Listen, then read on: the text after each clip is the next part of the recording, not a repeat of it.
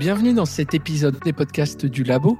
Je suis Aurélien Dutertre de Télém Assurance et comme vous le savez, cette saison est consacrée à la RSE sous toutes ses formes. L'épisode d'aujourd'hui est consacré au pilier collaborateur de la stratégie RSE. Pour être une entreprise responsable, il faut bien sûr être un employeur responsable.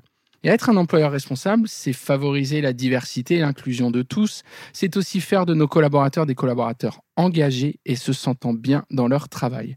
Mais être un employeur responsable, c'est aussi aider nos collaborateurs à devenir acteurs de leur quotidien. Nous l'avons vu dans les épisodes précédents, une démarche RSE doit s'appuyer sur toutes les parties prenantes de l'entreprise. Et les collaborateurs sont bien sûr une partie prenante majeure. Pour réussir notre stratégie RSE, il est donc indispensable d'embarquer totalement nos collaborateurs et de les rendre acteurs de cette démarche.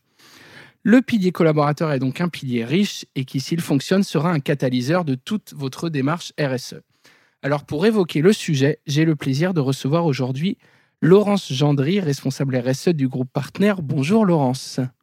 Peux-tu nous présenter le groupe Partenaire en quelques mots? Ah, le groupe partenaire, j'ai la chance, moi, d'y travailler depuis plus de 30 ans. Je l'ai connu, on était une vingtaine de collaborateurs et aujourd'hui, si on prend l'ensemble du groupe, on est près de 800 personnes. Et on fait travailler, euh, enfin, c'était les chiffres 2021, plus de 66 000 intérimaires euh, sur une année. Le groupe partenaire est donc un groupe de travail temporaire qui a vu sa, sa naissance il y a 70 ans, puisqu'il est né en 1952 et euh, il est effectivement d'origine euh, orléanaise. Très bien. Je te remercie, Laurence. Et deuxième invitée pour cet épisode, Élise Thibault-Gondré, fondatrice de l'entreprise Day One. Bonjour Élise. Bonjour Aurélien. Même chose, est-ce que tu peux nous présenter Day One en quelques mots? Avec plaisir. Euh, du coup, Day One, c'est ce qu'on appelle une start-up de l'économie sociale et solidaire. Notre objectif à nous, c'est de rendre accessible l'engagement sociétal en entreprise. Et donc pour ça, on a créé une plateforme digitale qui va rassembler des centaines d'associations et des milliers d'actions solidaires. Et notre objectif, c'est de montrer toutes ces actions solidaires, un peu comme un grand Le Bon Coin des actions solidaires pour les collaborateurs, pour qu'ils puissent trouver la bonne action près de chez eux et euh, en fonction des causes qu'ils ont envie de soutenir, des enjeux de leur entreprise, et que eux-mêmes ils puissent euh, s'engager facilement et en quelques clics euh, sur notre plateforme. Voilà, on met en valeur le territoire puisque je crois que vos deux entreprises sont basées sur Orléans, c'est ça? Exactement, tout comme le groupe partenaire, euh, Day One est une entreprise euh, orléanaise. Aujourd'hui, on rayonne euh, partout en France. On est une petite trentaine, donc on est un petit peu comme quand Laurence a rejoint le groupe partenaire à l'époque. on existe depuis presque, presque trois ans et, et on a vocation bien sûr, à, devenir comme le groupe partenaire, à, plus de 800, un de ces quatre. Mais il n'y a pas de raison que ça fonctionne pas comme ça. Moi, je pensais pas quand je suis rentrée, quand on était là, il y avait trois agences, en fait, 20 personnes. Et ça passe vite, en fait. Plus de 30 ans, faut pas croire, on le dit souvent, mais c'est la, la réalité. Et quand on se retourne, on se dit, ah oui, quel chemin parcouru. Et on va voir que dans ces belles histoires, parce que c'est déjà deux belles histoires, même si elle est plus jeune pour One, la partie collaborateur a un enjeu important et c'est vraiment un moteur, euh, je crois, de votre développement à vos deux entreprises. Alors donc ce pilier est très riche. Notre défi va être de le parcourir dans un temps euh, record, hein. donc euh, on ne pourra pas évoquer euh, toutes les, thématiques, mais on va essayer d'en parcourir quelques-unes. Donc je vous propose de rentrer tout de suite dans le vif du sujet. Laurence, comme tu nous le disais, partenaire une entreprise de travail temporaire, donc qui a deux populations de collaborateurs, les permanents et les intérimaires. Et un des éléments qui m'a marqué dans les discussions euh, préparatoires qu'on a pu avoir euh, ensemble, c'est l'accompagnement des collaborateurs qui peuvent rencontrer des difficultés, que ce soit euh, le handicap, l'illettrisme ou des personnes éloignées de l'emploi. Est-ce que tu peux nous en dire plus sur ce que réalise Partner sur le sujet? Absolument. C'est vrai que nous, on a cette chance, quelque part, d'avoir les permanents d'un côté et les intérimaires de l'autre. Et au niveau des permanents, donc on est aussi sur l'ensemble du territoire français, eh bien, chacun peut à son niveau, accompagner des publics éloignés de l'emploi. Parce que notre métier, c'est quand même l'emploi. Mais il faut pas se tromper, on a effectivement beaucoup de, de, salariés temporaires ou qui peuvent le devenir, parce que quand on les rencontre, on les appelle des candidats, et ils deviennent après des salariés euh, bah, du groupe partenaire.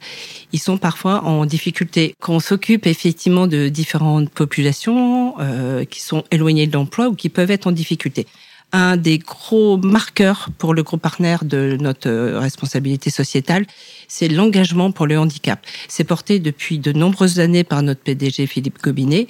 Et à ce titre-là, que ce soit pour notre public euh, intérimaire ou, nous les permanents, on est accompagné vraiment et on accompagne avec euh, la, la, plus grande ouverture pour une, une meilleure inclusion. Dans un certain nombre de nos régions, des permanents que j'ai eu la chance d'interviewer euh, pour notre déclaration de performance extra-financière, qui est disponible sur notre site groupe partenaire. De, beaucoup témoignent de ce qu'ils ont pu mettre en place pour le, le, public intérimaire au niveau du handicap. Mais on fait aussi beaucoup de choses pour nous, nous les permanents, parce qu'on a une responsable diversité. Fabienne, pour pas la nommer, qui est prête et qui a vraiment une véritable experte, mais vraiment on a une chance énorme pour euh, expliquer comment on, on, on peut euh, bah, mettre en place une reconnaissance de travailleurs euh, en situation de handicap qu'on appelle en acronyme RQTH.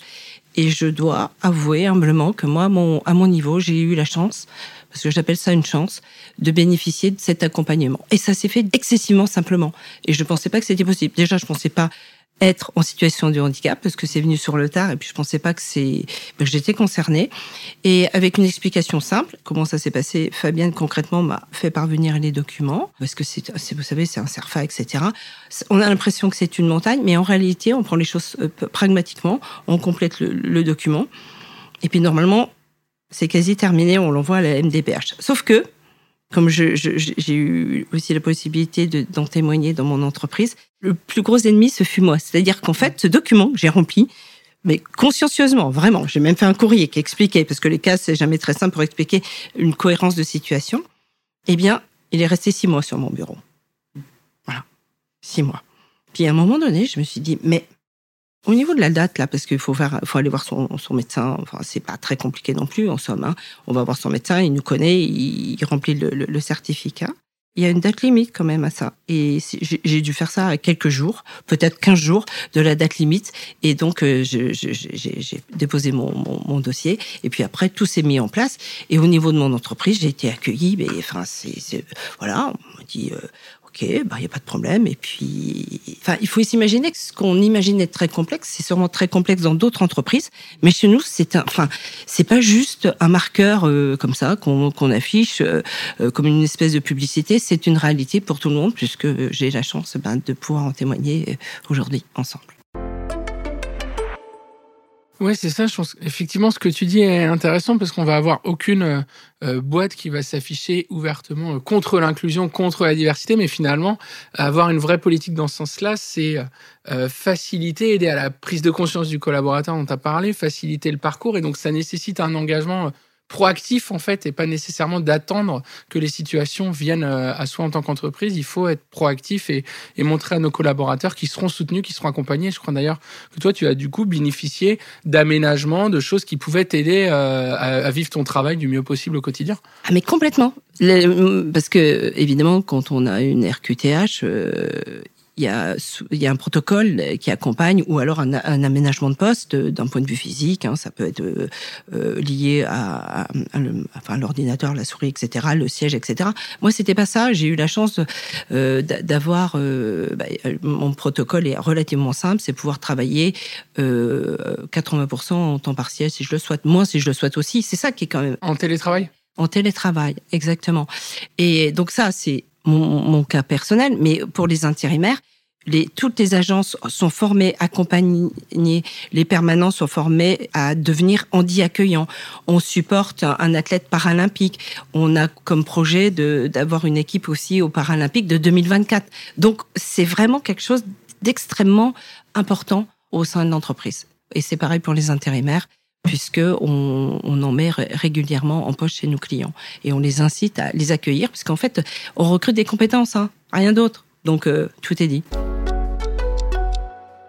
On sent euh, voilà une authenticité qui fait sûrement que le dispositif euh, fonctionne. Mmh. Élise, en complément de cette capacité, voilà, dont on, on parlait avec Laurence, d'offrir des emplois de qualité à tous, l'enjeu pour les employeurs, c'est aussi de permettre aux collaborateurs de se sentir engagés dans leur travail et de leur donner les clés finalement pour, euh, pour s'impliquer. Et là, je crois que Day One propose euh, des approches qui répondent vraiment à ces enjeux. Et exactement, souvent quand on va parler euh, d'engagement collaborateur, on va réfléchir déjà bien sûr au, détour de sa mission, comment est-ce qu'il peut être engagé dans son entreprise. Et on n'imagine pas que qu'il peut y avoir euh, une solution qui va être externe à l'entreprise, qui va lui permettre d'avoir euh, plus d'engagement, plus de sens. Et notamment, en gros, ce que nous, on propose, c'est de permettre à chaque collaborateur d'aller répondre à sa quête de sens on est quand même dans une situation euh, environnementale et sociétale assez tendue. On a envie d'agir, aussi bien au niveau individuel que collectif. Et parfois, dans le cadre de son travail, on ne peut pas forcément agir au quotidien. Forcément, quand on est comptable, on se dit, bah, ce que je fais au quotidien pour euh, telle ou telle entreprise ne change pas, n'améliore pas la société. Et nous, ce qu'on va lui permettre, c'est de faire un pas de côté et lui montrer que ses compétences, elles ont de la valeur, qu'il peut aller faire de la comptabilité pour une association qui va soutenir l'environnement, par exemple si c'est la cause qui l'intéresse, ou peut-être même qu'il a lui des compétences humaines, il est peut-être fan de photographie, et peut-être qu'il va pouvoir aller faire euh, des photos pour euh, les clowns à l'hôpital, par exemple, pour ne citer que cette association-là, mais je pourrais euh, citer des, des milliards d'exemples. Donc notre objectif à nous, c'est vraiment de leur donner les clés, de leur donner des idées pour pouvoir aller répondre à cette quête de sens quelques heures ou quelques jours dans l'année donnés par leurs employeurs ou non.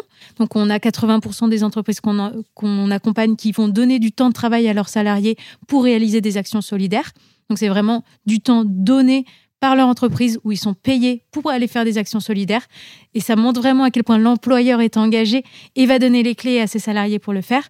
Et on a aussi des entreprises qui malheureusement peuvent pas se le permettre de donner des jours.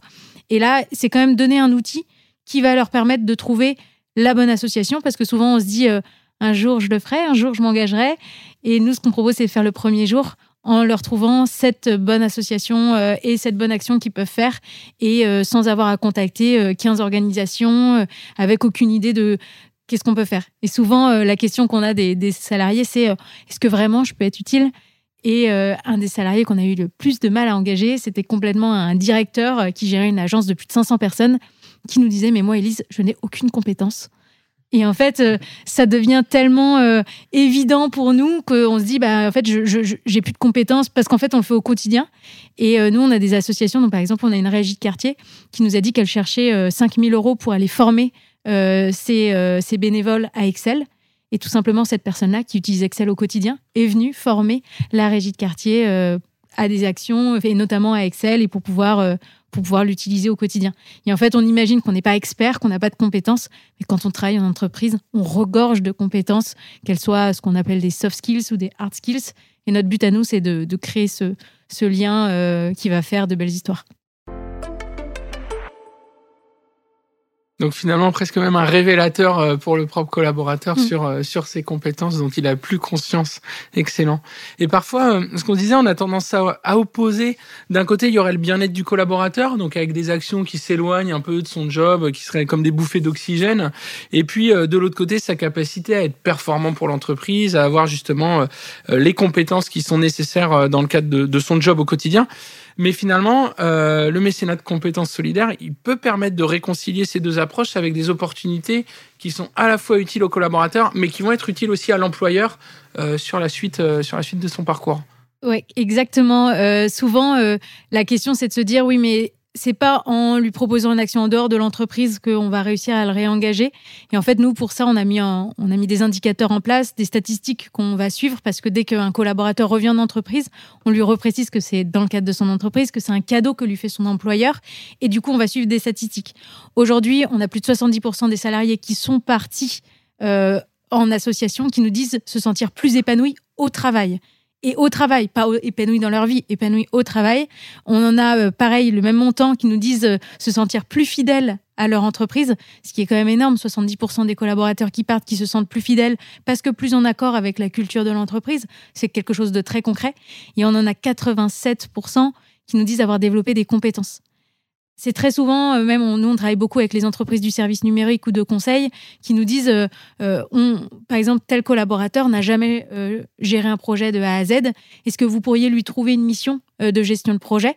Et en fait, nous, par exemple, on a mis un salarié à gérer tout le projet de développement d'un CRM dans une association. Et il a travaillé pendant plusieurs semaines pour gérer ce projet-là, qui était moins anxiogène pour lui parce que en association, et c'est aussi ça le bienfait du monde associatif, il y a moins de pression, il y a beaucoup de bienveillance, et donc il a pu complètement s'épanouir dans la gestion de projet. Et après, il a complètement réussi sa mission de gestion de projet au sein de son entreprise. Donc c'est un booster, c'est un développeur de compétences. Et pareil aussi pour cette question de dire, euh, au niveau euh, opportunité euh, au sein de l'entreprise, parfois on dit mais, mais si je déplace mon collaborateur et si en fait il se révèle dans le monde associatif, en fait je vais le perdre et c'est plutôt un désavantage pour moi qu'un réengagement. En fait, il faut savoir qu'un collaborateur, s'il doit partir, il partira. Et c'est plutôt l'inverse qu'on observe. Nous, on a par exemple une entreprise où euh, il avait un vrai talent qu'il voulait garder, le, le, dirigeant, et en même temps, cette personne-là avait envie et elle se voyait travailler dans le monde associatif plus tard.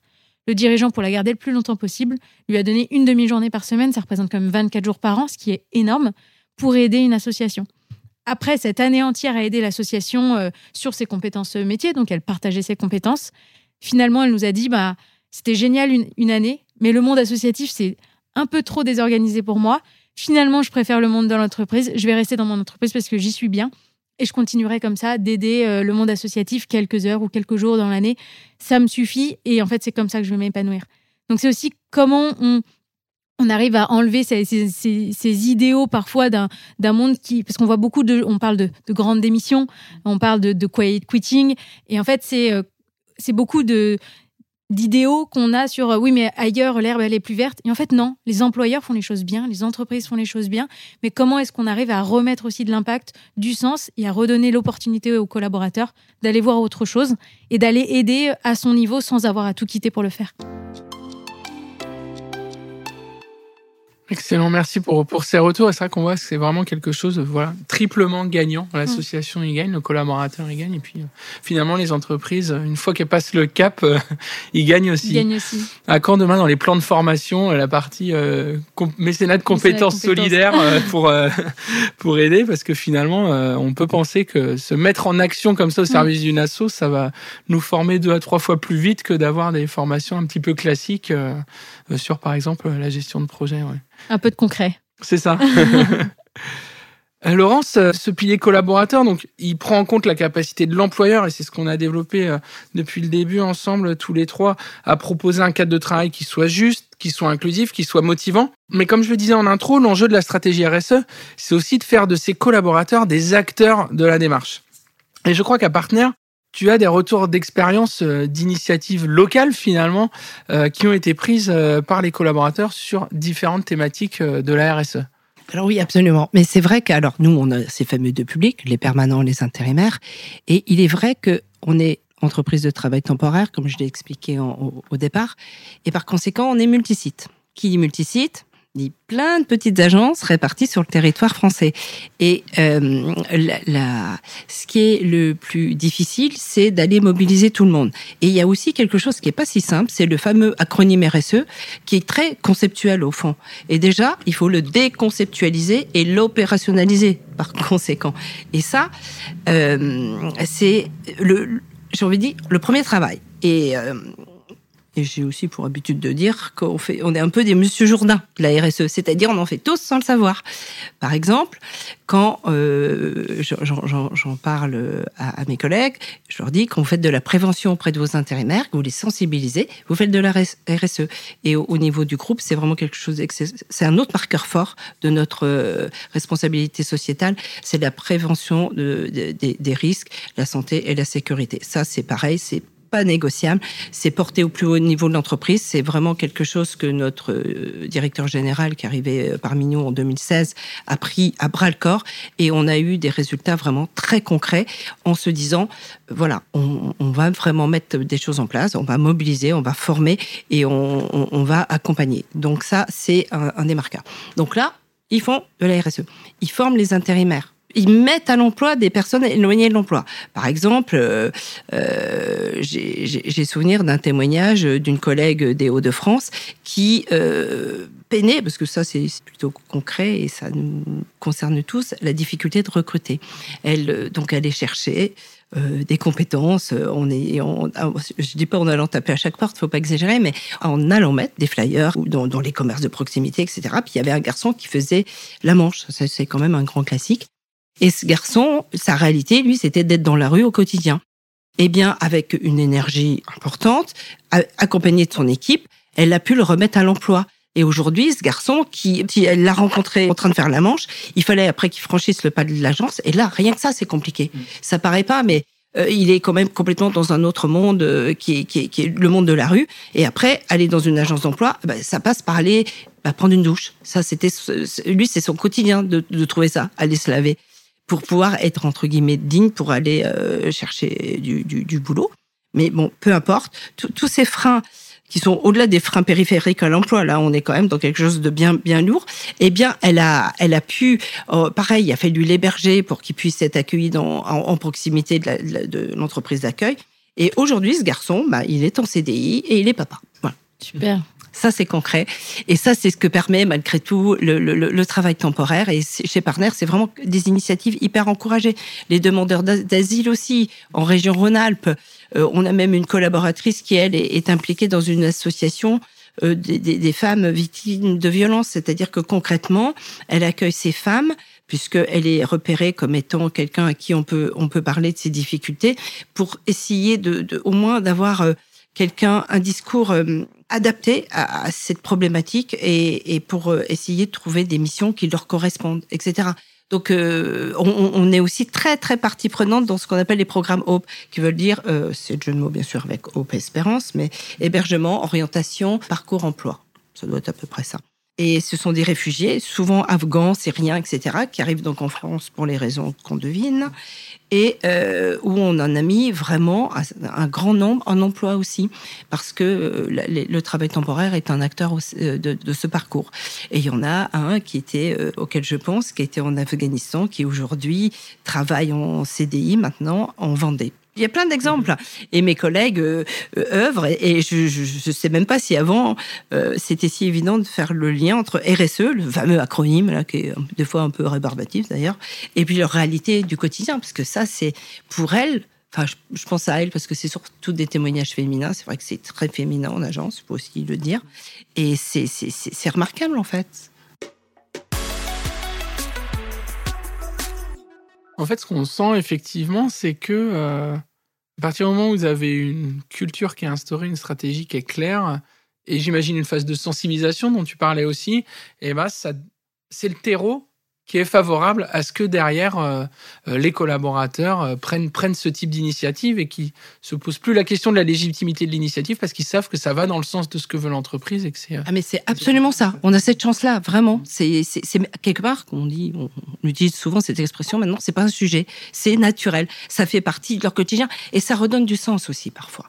Parce que quand on arrive à mettre à l'emploi des personnes qui en sont au départ aussi éloignées, c'est dans une, enfin dans un quotidien de travail qui est pas forcément simple, parce que les difficultés de recrutement pour mes collègues en agence, c'est quelque chose de vraiment concret aujourd'hui et euh, qui les mettent à la peine.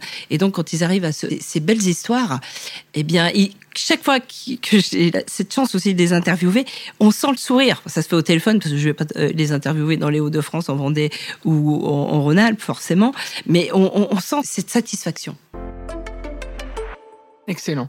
Et d'ailleurs, je crois que euh, cette participation des collaborateurs, euh, vous avez comme projet que ça prenne une autre dimension avec une, Tribu RSS, c'est ça euh, le projet L'idée, c'est ça. C'est d'aller, enfin, de, de, pouvoir avoir en région euh, des ambassadeurs, parce que, comme je l'ai dit, multisite, eh ben, on peut pas être partout, même si c'est tentant, mais c'est complètement irréalisable, et d'avoir des, des, des, personnes un peu euh, référents, animateurs, euh, qui feraient partie d'une tribu RSE pour justement être encore plus dans, dans, dans, dans, dans ce que, dans nos valeurs, en fait, tout simplement. Elise, dans l'approche de Day One, euh, même chose, le collaborateur, c'est pas un simple utilisateur ou consommateur du dispositif. Exactement. Nous, l'objectif, il était double. Euh, déjà au niveau des, entreprises, de ceux qui animent. Euh, souvent, on demande que ce soit pas juste un dirigeant ou un directeur qui anime la démarche. C'est vraiment, je rejoins là la, tribu RSE de Laurence, c'est de créer des groupes d'ambassadeurs où, euh, où ça va être assez transverse parce que finalement l'engagement solidaire il peut être à plusieurs niveaux.